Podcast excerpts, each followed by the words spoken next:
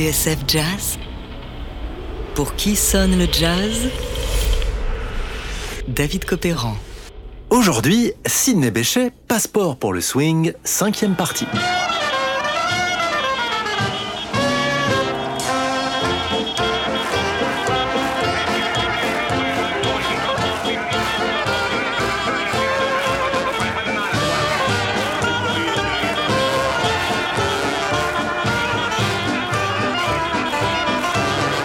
J'étais au mariage de Sidney Bechet. J'ai tout vu. J'ai réussi à manger à ma faim, à boire presque à ma soif et à sortir entier de la bagarre déclenchée par le passage du cortège.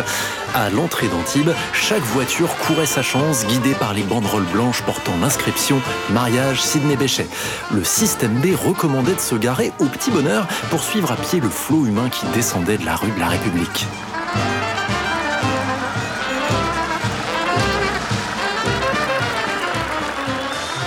Ainsi, un chroniqueur résume l'événement People de la fin d'été 1951. Le mariage de Sidney Bechet et Elisabeth Ziegler dans les rues d'Antibes devant 12 000 personnes. Bechet, 53 ans, costume blanc, crâne dégarni et sourire de jeune homme. Le roi de la carotte, c'est comme ça qu'on appelle en France son saxophone soprano. Les derniers fêtards, eux, quitteront les lieux au petit matin.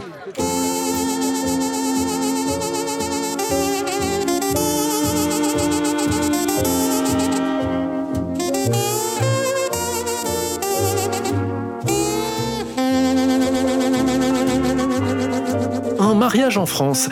Curieux pour un homme qui, on l'a vu, fut interdit de séjour 22 ans plus tôt. Mais les hommes changent, et les temps aussi. Et pour mieux le comprendre, retour en 1949.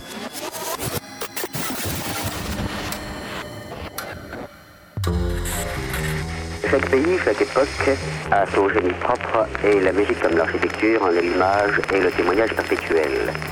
Cette année-là a lieu le Festival de jazz de Paris, salle Playel, un événement incontournable. Pour le public français, en effet, c'est la première occasion de voir en chair et en os Charlie Parker et Miles Davis. Vous entendez actuellement le quintet de Tad Damon et Miles Davis.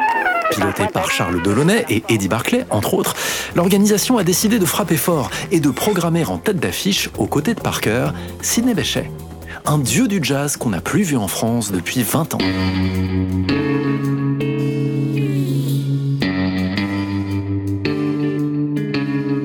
Ce faire, il a fallu œuvrer en coulisses, convaincre Béchet que le jeu en valait la chandelle, mais aussi presser l'administration française pour qu'elle revienne sur sa décision, arguant du fait qu'un musicien n'est pas une menace pour l'ordre public.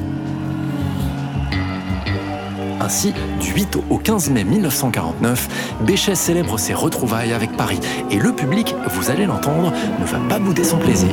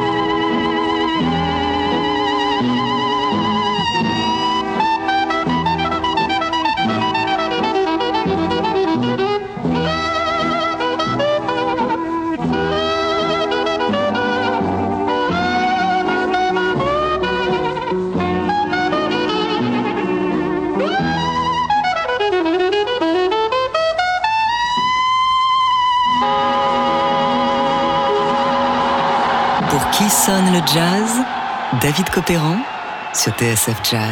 Un triomphe pour Sidney Bechet à Paris, salle Playel en 1949. Un retour en héros. Cela faisait 20 ans que le public l'attendait. En coulisses, un jeune Miles Davis assiste médusé au succès du vieux lion. Playel est en délire. Il y a 20 ans, Béchet était déjà un grand bonhomme, et c'est maintenant que les jeunes s'en rendent compte, souligne Boris Vian dans le journal Combat.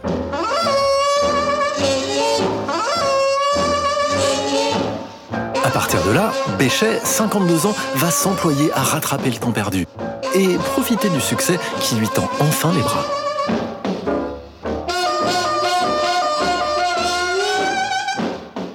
Faut dire qu'aux États-Unis, le saxophoniste a un peu donné le bâton pour se faire battre. Au printemps 47, toujours aussi imprévisible, il a fait capoter le concert du siècle, un duo avec Louis Armstrong sur la scène du Town Hall de New York. Il aurait annulé à la dernière minute en coulisses, tout cela parce qu'on avait relégué son numéro en seconde partie. Entre-temps, Béchet a ouvert son école de musique et formé l'un de ses meilleurs disciples, le clarinettiste et saxophoniste Bob Wilber. Mais revenons à Paris.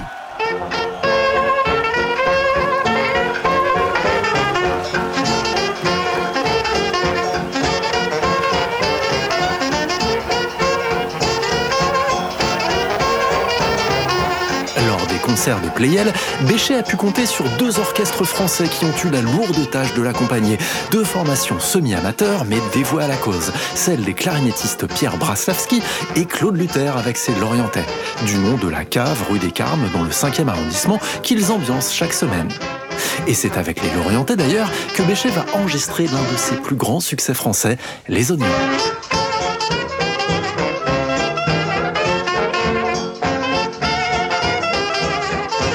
Sein de la formation, Pierre Merlin, un graphiste issu des beaux-arts, cornettiste amateur et membre du Hot Club, qui signera bientôt de splendides pochettes pour les disques Vogue.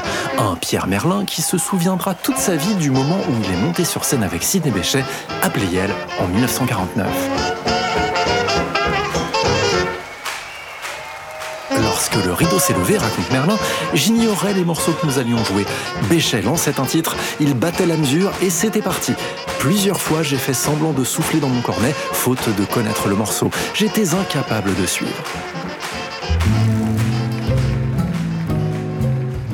Grisé par le succès et fier d'avoir pris sa revanche, Béchet décide de poser pour de bon ses valises en France. Quelques mois plus tard, il débarque au Havre au volant de sa Cadillac. À Paris, ils sont nombreux à l'attendre. Charles Delaunay qui va l'enregistrer sur son label Vogue et Claude Luther qui va l'introduire au Vieux Colombier, cette cave de la rue du même nom à Saint-Germain-des-Prés et dont les murs sont recouverts de coquilles d'huîtres. Et ce soir, je crois que la maison sera vraiment le temple du jazz puisqu'il y aura Claude Luther, Sidney Bechet naturellement. Vite, le Vieux Colombier devient la deuxième maison de Béchet. La première, c'est le pavillon de Grigny, près d'un lac, à une heure de voiture au sud de Paris. C'est là qu'il s'est installé avec son épouse, Elisabeth Ziegler.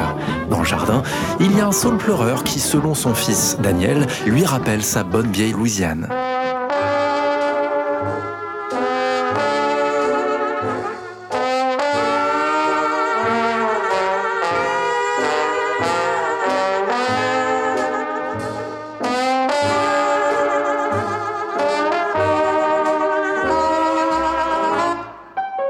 21 janvier 1952 à Paris, Béchet enregistre une chanson qu'il a fignolée chez lui à Grigny. Un slow nostalgique, porté par une longue tirade de soprano romantique en diable, avec toujours ce même vibrato luxuriant. Une chanson qui va faire danser la France entière et qui suivra Béchet pour le restant de sa vie. On raconte, pour l'anecdote, que le saxophoniste l'aurait composée sur le trône, au cabinet.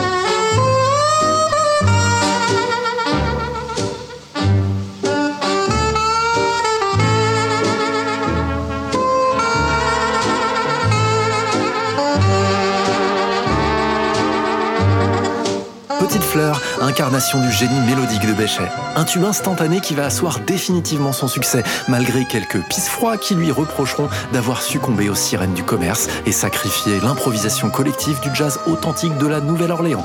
Mais que voulez-vous? Il y en aura toujours pour se plaindre.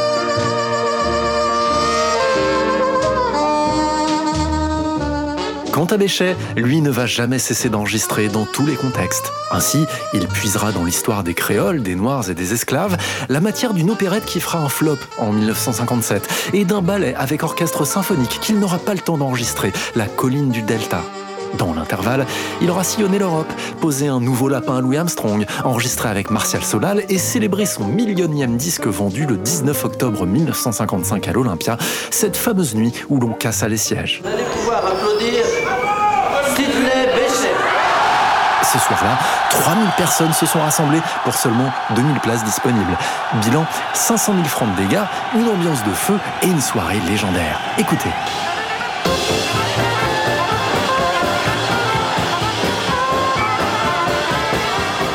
Le soir où l'on cassa l'Olympia, c'est le titre du disque qui sera publié dans la foulée et qui restitue comme nul autre la passion que suscita Béchet. Pour le saxophoniste, un sommet et même l'aboutissement d'une vie. Quand je suis rentré chez moi, dira-t-il en interview, j'ai caché ce disque dans un endroit secret. Je suis resté longtemps avec lui, à le regarder, à le retourner, à le caresser. Pour moi, c'était comme un fabuleux cadeau qu'on aurait fait à un gosse après des années d'espoir. Et comme je sentais que mon cœur recevait là une joie qui était bien trop forte pour lui, je me suis mise à pleurer.